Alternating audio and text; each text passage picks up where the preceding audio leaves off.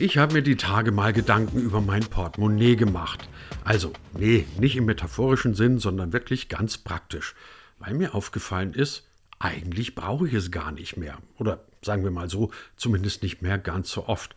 Wenn man nämlich sogar im traditionell kartenfeindlichen und bargeldfreundlichen Deutschland seine Brötchen beim Bäcker inzwischen mit dem Smartphone bezahlen kann, na, dann hat sich wirklich einiges geändert. Naja, und wenn man dann schon das Smartphone dabei hat und jede Menge Sachen damit erledigen kann, stellt sich tatsächlich die Frage, wofür eigentlich noch ein Portemonnaie? Warum soll ich es überhaupt mitnehmen, selbst zum Einkaufen? Die Zukunft liegt also mal wieder auf dem Smartphone, um mal eine ordentliche Binsenweisheit loszulassen. Das gilt dann auch für den Einzelhandel. Der wiederum verteilt sehr, sehr gerne Kundenkarten und die wiederum liegen dann im Portemonnaie mit Kreditkarten, EC-Karten und dem ganzen anderen unpraktischen Zeug. Und na, was sage ich euch, was läge näher als eine Wallet zu machen? Eine Wallet, in der ihr alle möglichen Kundenkarten unterbringen könnt. Der eine oder andere von euch kennt das wahrscheinlich schon. Das ist super praktisch, weil man dort wirklich tatsächlich nahezu alles unterbringt. Konzertkarten, Eintrittskarten, Bahntickets, Flugtickets und ja, auch das Kundenkarten.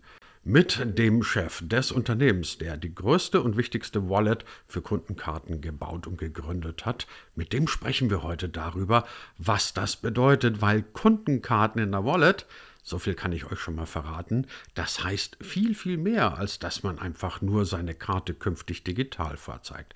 Was es bedeutet, was der Handel davon haben könnte und natürlich wie der Kunde davon profitiert, das alles jetzt gleich in der neuen Ausgabe von D25, dem Digitalisierungspodcast von Hybrid 1 und vom Digital Publishing Report. Ihr bekommt uns wie immer auf allen handelsüblichen, jetzt hätte ich beinahe gesagt Podcast-Wallets, aber es sind ja in Wirklichkeit Podcast-Plattformen, Spotify, iTunes etc. muss ich euch alles nicht aufzählen. Diese Folge findet ihr auch bei YouTube und demnächst gibt es dann auch mal eine eigene Webseite dazu. Mein Name ist Christian Jakubetz und ich wünsche euch jetzt 25 spannende Minuten mit Björn Goos von Stokart. Björn Goos, ich habe mir sagen lassen, dass Stokart, das ist das Unternehmen, von dem Sie als Co-Founder gearbeitet haben und bei dem Sie immer noch CEO sind, eine Wallet macht. Also quasi ganz simpel ausgedrückt eine digitale Geldbörse für mein mobiles Endgerät. Und dann dachte ich mir, das ist eine Spitzenidee, aber dann habe ich auf mein iPhone geguckt und habe mir gedacht, aber ich habe doch eine Apple Wallet. Ähm, was soll ich jetzt mit Stokart? Erklären Sie es mir, wahrscheinlich denke ich einfach zu kurz. Ja, sehr gerne. Also Stokart ist, wie Sie schon gesagt haben, mit 60 Millionen Kunden der führende europäische Mobile Wallet. Und eine Sache, die bei uns ähm, sehr anders ist als bei vielen anderen Wallets, ist, dass wir gesagt haben, wir wollen ein Produkt bauen, das Leute lieben, also müssen wir es um was bauen, wofür sich Leute auch interessieren.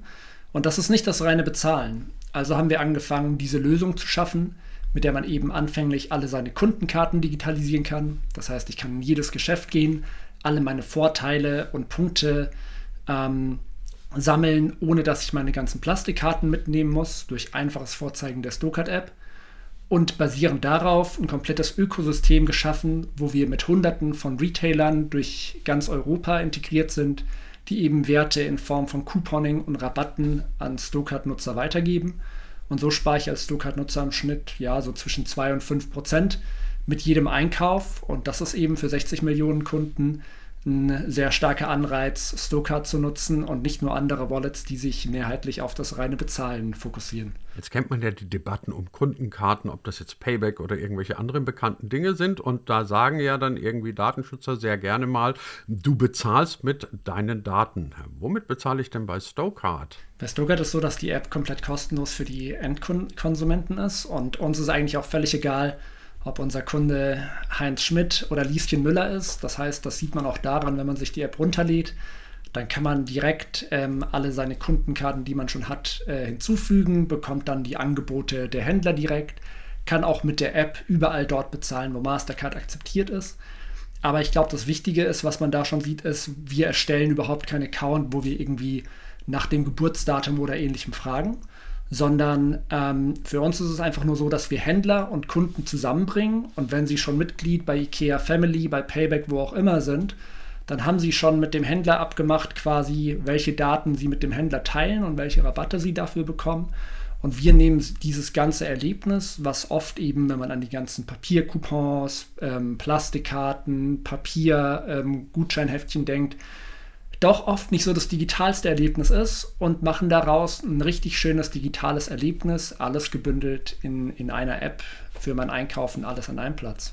Woher weiß ich als Kunde, dass meine Kundenkarte bei Stokart Platz hätte? Oder hat jede, potenziell jede Kundenkarte bei Stokart Platz? Genau, man kann jede beliebige Kundenkarte hinzufügen.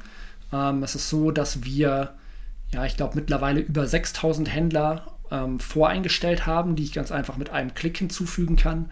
Aber auch selbst Händler, die nicht gelistet sind oder nicht mit uns zusammenarbeiten, die kann ich als sogenannte andere Kundenkarte hinzufügen, wo ich mir dann quasi selbst äh, die Karte erstelle. Jetzt haben Sie gerade gesagt, ich kann mit Stokart überall da zahlen, wo Mastercard akzeptiert ist.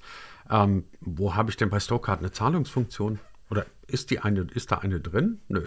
Doch, mit Stokart hat man auch eine Zahlungsfunktion. Das ist äh, noch gar nicht so alt, das gibt es erst seit letztem Jahr. Ähm, wir arbeiten dazu mit Mastercard zusammen. Das heißt, alle Stokart-Nutzer können auch dort, wo Mastercard akzeptiert wird, ähm, mit ihrer Stokart-Karte bezahlen. Und das ermöglicht es eben ganz vielen Kunden, da wirklich Einkaufen als einheitliches Erlebnis aus der Stokart-App zu erleben. Was vielleicht auch spannend ist, ist sich das vorzustellen. Also sind eben 60 Millionen Nutzer in Europa, die die App für ihren täglichen Einkauf nutzen. Knapp 2 Milliarden Mal stehen diese Nutzer im Jahr an der Kasse. Und dann haben sie zum Beispiel ihre Coupons in der App aktiviert, haben Angebote wahrgenommen, stehen an der Kasse, zeigen ihre Stokart-App, um dort davon zu profitieren. Und in der Vergangenheit mussten sie dann eben danach die Stokart-App wegstecken und zum Beispiel mit Bargeld, Karte oder wie auch immer bezahlen.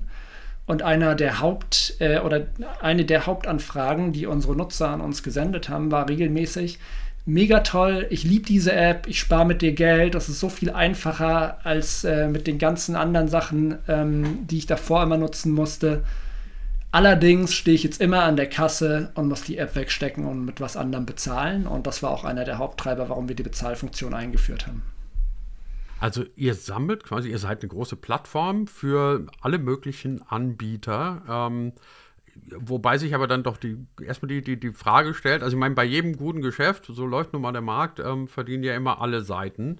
Ähm, jetzt verstehe ich zwar, was ihr tut, aber ich verstehe noch nicht ganz, wie verdient ihr dann Geld? Ja, das ist eine gute Frage. Ich habe nämlich davor aufgehört, nach die App ist für den Endnutzer kostenlos.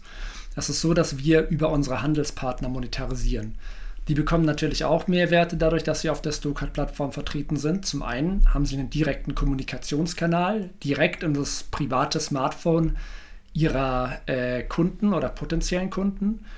Zum anderen ist es aber auch so, dass wir als Wallet natürlich ähm, während der kompletten Customer Journey am Kunden dran sind. Das heißt, als Händler habe ich die Möglichkeit, den Kunden dann digital von ähm, der Phase, wo ich daheim auf der Couch sitze und mir überlege, wo gehe ich nächste Woche einkaufen, bis hin zu wirklich in den Laden zu begleiten. Und wenn man sich jetzt mal vorstellt, wie so das Leben eines Marketers aussah, bevor es Stokart gab, na, dann war das eben so, dass äh, der gewisse Budgets für Out-of-Home-Werbung, TV-Werbung, Print-Werbung und so weiter hatte.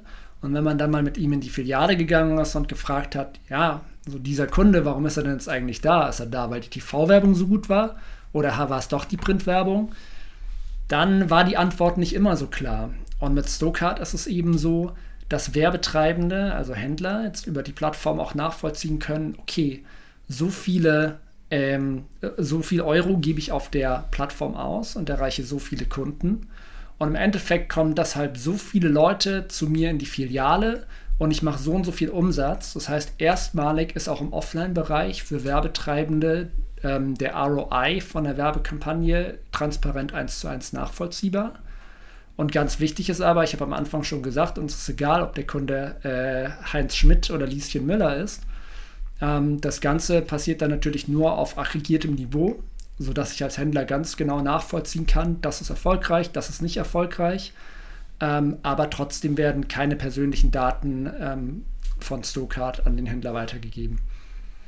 Wenn ich jetzt Inhaber eines klassischen Unternehmens für, klassischen, für klassische Werbung für Einzelhändler hätte, beispielsweise eine Tageszeitung oder ein Radiosender oder sonst was, ich glaube, ich würde euch nicht mögen. Kann das sein? Das ist, das ist da. Also, weil ich meine, das, was, was, was, was Sie erzählen, klingt plausibel, nachvollziehbar, aber eigentlich müsste jetzt ein Zeitungsverlag sagen, die Idee finde ich nicht gut. Ja, ich glaube, am Ende wird sich der Markt irgendwie aufteilen. Ähm, ich, ganz klar, wenn es um Werbebudgets geht, dann an der Stelle konkurriert man dann quasi miteinander. Ähm, und das äh, betrifft wahrscheinlich auch ein Google und ein Facebook und ein Twitter und wo man sonst noch Geld ausgibt. Am Ende ist es so, der Handel hat ein gewisses Budget, das er für Werbung ausgeben kann und muss sich eben überlegen, was gibt er wo aus.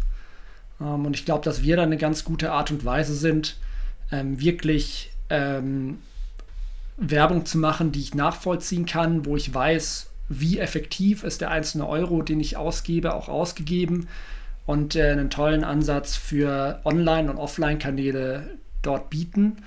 Das heißt im Umkehrschluss natürlich nicht, ähm, dass ich dann sage, ich mache keine Branding-Kampagne mehr im Radio.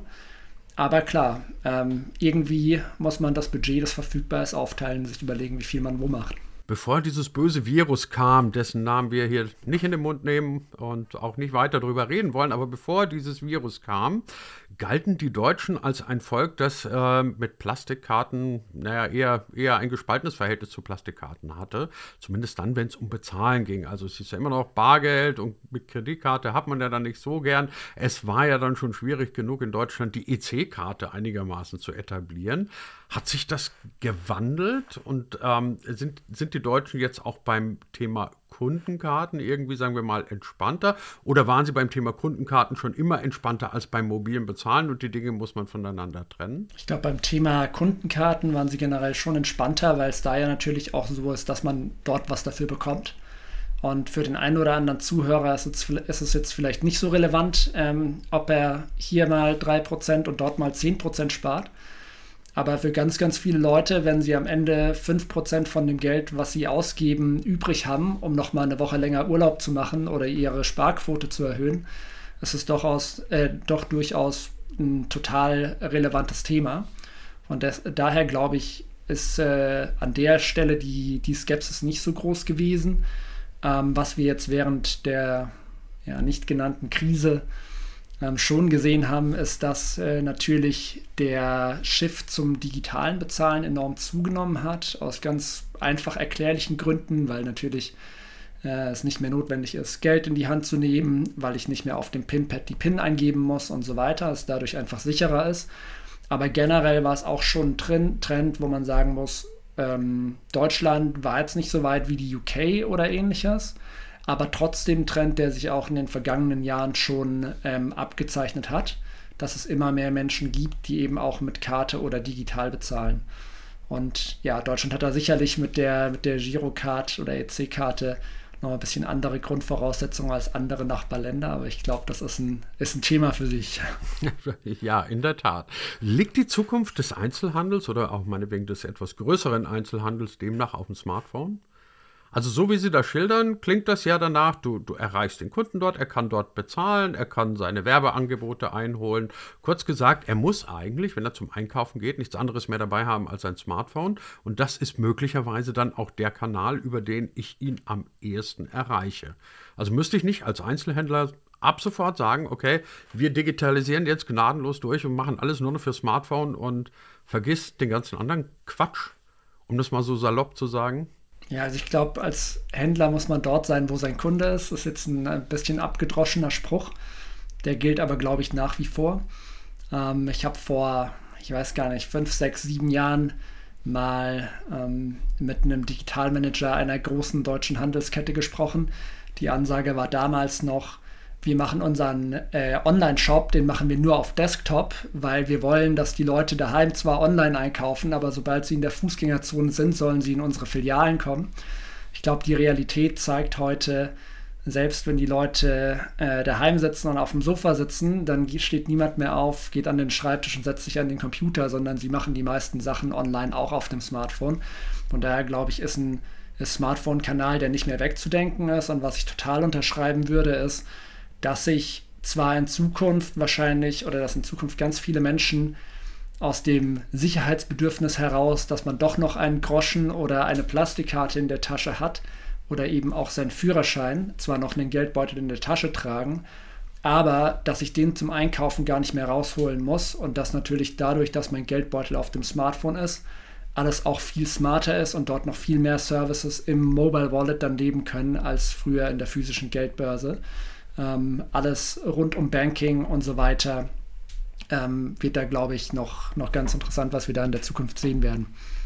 Ja, man entdeckt ja manchmal auch an ganz kleinen Sachen. Ich habe mir jetzt eine Marke, darf ich nicht sagen, weil Schleichwerbung und so, aber ich habe mir einen, einen richtig sauteuren Geldbeutel gekauft vor kurzem mal. So ein richtig edles, tolles, schickes Teil. Und dann wollte ich den einrichten und dann habe ich festgestellt, der hat nicht mal mehr ein Münzfach. Und irgendwie, du bringst hinten noch ein paar Scheine rein und zwei Karten. Das ist alles sehr klein und schick. Aber so dieses Kilo schwere Zubehör, das man früher dabei gehabt hat, wenn man zum Einkaufen gegangen ist, hat man nicht mehr dabei. Und dann fiel mir ein, dass ich mir gedacht habe, Stimmt eigentlich, es ist doch völlig absurd, heute noch Kleingeld mit dir rumzuschleppen oder irgendwie 17 verschiedene Karten, wenn das entscheidende Instrument, von dem wir reden, ähm, das Smartphone ist. Und ich lerne es im Übrigen dann auch immer dann, wenn ich in den USA bin. Ähm, und, und man bezahlt da wie selbstverständlich ähm, irgendwie eine Dose Cola mit, der, mit, der, mit dem Handy. Und also ich, ich weiß nicht, irgendwie letztes Jahr ist mir das passiert, dass ich, ähm, ich hatte irgendwie noch ein bisschen Kleingeld und wollte das zahlen und die guckte mich so ganz groß an, you have no credit card und, und ich glaube, ich habe mich jetzt hier entweder als Europäer oder als Asozialer geoutet, der will hier echt nur mit Bargeld zahlen. Ähm, lassen Sie uns doch die Gelegenheit gerne nutzen, dass wir ein bisschen in die Zukunft gucken, die ja bekanntlich immer heute schon beginnt. Ähm, was denken Sie, wenn wir dann wirklich von dieser Zukunft des Einkaufens, des Bezahlen, aber auch der Kommunikation des Handels mit dem User reden? Ähm, gibt es zu dem, was Sie jetzt gerade mit, mit Stokart geschildert haben, noch eine, na, Eskalation ist jetzt wahrscheinlich der falsche Begriff. Eine, sagen wir, eine Weiterentwicklungsstufe. Wo sehen Sie das Thema in den nächsten Jahren? Gibt es für Sie den Trend, der kommen wird? Oder sagen Sie, nö, wir sind jetzt mit der Entwicklung erstmal da angekommen, wo wir hin wollten? Ich glaube, es sind vielleicht zwei, zwei Sachen, die sich in dem Zusammenhang lohnt zu beleuchten. Das eine Thema äh, haben Sie gerade schon so ein bisschen unabsichtlich angesprochen, als Sie USA gesagt haben. Da habe ich sofort gedacht, genau, wenn man jetzt nochmal 10 oder 20 Jahre weiter in die Zukunft schauen möchte, dann schaut man nicht in die USA, sondern Richtung China. Und ähm, dort ist es ja so, dass man quasi ähm, nichts mehr ohne Alipay oder WeChat Pay machen kann. Und was sich da aber auch ganz klar zeigt, ist eben dadurch, dass die Kunden den digitalen Geldbeutel, den Mobile Wallet im ständigen täglichen Gebrauch haben, Gebrauch haben, ist das immer der erste Zugangspunkt, der erste Kontaktpunkt für alles rund um tägliches Geld, für alles rund um Einkaufen, aber eben auch für alles rund um Banking. Und dort sind so Themen wie Embedded Finance, dass ich eben irgendwas kaufen kann, es aber später bezahlen kann mit nur einem Klick in meinem Wallet. Die sind dort heute schon Realität. Und ich glaube, was man in Europa oder in der westlichen Welt auch sieht, ist dieser Trend zum Mobile Wallet. Und ähm, da gibt es dann, oder viele Player kommen da eben erstmal über die Payment-Schiene. Ähm, ich glaube, wir kommen eher über so einen ganzheitlichen Einkaufen- oder Shopping-Ansatz. Ähm, aber unabhängig davon in der westlichen Welt, welchen Wallet ich benutzen werde, ist es, glaube ich, so, wenn ich den täglichen Kontaktpunkt für Einkaufen, Bezahlen, alles rund um Geld mit meinem Mobile Wallet habe, dann werde ich das nächste Mal, wenn ich irgendwas später be äh, bezahlen möchte, äh, nicht mehr so äh, in die Wege leiten, dass ich mir jetzt in meiner Mobile Banking App überlege, ah okay, in der Banking App war ich vor drei Wochen auch mal, wie kann ich denn hier jetzt äh, einen Überzugsrahmen oder einen Konsumentenkredit nehmen, sondern da werde ich in der App, in, dem, in der Umgebung bleiben, die ich täglich nutze, in meinem Mobile Wallet und werde einen Knopf drücken und schon werde ich den Fernseher mit aus dem Geschäft nehmen und ihn in Raten abbezahlen. Und so werden eben Themen, die im Kontext von Shopping Sinn machen, ähm, die heute noch bei Banken liegen, das kann bei Now Pay Later sein, das kann auch Themen rund um Investment, Altersvorsorge sein, das können äh, Themen rund um Versicherungen sein. Die werden, glaube ich, immer weiter in den Wallet landen, äh, im, in den Wallet wandern. Und ähm, ich glaube, ja, kurz gesagt, glaube ich nicht, dass die Zukunft des Banking ähm, Banken, wie wir sie heute kennen, sein werden, sondern vielmehr eben so aussehen wird, wie wir es schon in China sehen, Finanzdienstleistungen, die irgendwie mit einem einfachen Klick in den Alltag des Kunden eingebettet sind. Ähm, und dann ist, glaube ich, so die viel radikalere Überlegung, die eigentlich aus dieser Wallet-Logik hervorgeht, was wird es mit der europäischen oder mit, mit der westlichen Bankenwelt machen? Ähm, während das, was natürlich das für den Handel bedeutet, ähm, schon viel greifbarer und voraussehbarer ist, sehbarer ist. Und ich glaube, für den Handel sind es vor allem Chancen. Und für Banken sind das ähm, ja potenziell auch Chancen, aber aktuell sieht es da nicht ganz so klar aus. Was, glaube ich, positiv für die Bankenwelt ist, ist, dass das jetzt akzeptiert wird und dass es eben viele Angebote jetzt auch aus dem Bankenbereich gibt, wo Retailbanken sagen, okay, mein Girokonto ist im Alltag nicht mehr so relevant, ich muss näher an den Kunden kommen. Ich launche jetzt meine Couponing-Plattform, meine Cashback-Plattform, irgendwas, was eine hohe Relevanz im Alltag des Kunden hat, damit ich mir dort eben auch Kontaktpunkte sichern kann. Ähm, wie das dann eben ausgeht, wird, wird sich zeigen. Wir hoffen da, dass wir die europäische Flagge hochhalten können und eben äh, dann in Europa äh, wir zumindest einen europäischen Wallet haben. Also, liebe Hörer, von D25 weg mit dem Kleingeld, möglicherweise auch weg mit dem Bargeld. Vergesst die Plastikkarten, sondern stellt euch darauf ein, dass die Zukunft des Einkaufens, des Bezahlens und des Kundenkontakts mit euren Kundenkarten, so muss ich sagen, künftig oder eigentlich auch schon ab heute zunehmend mehr über Wallets laufen wird. Wallets wie beispielsweise Stokart und dessen CEO und Co-Gründer Björn Goos hatten wir heute zu Gast. Dafür sage ich ganz herzlichen Dank. Ganz lieben Dank.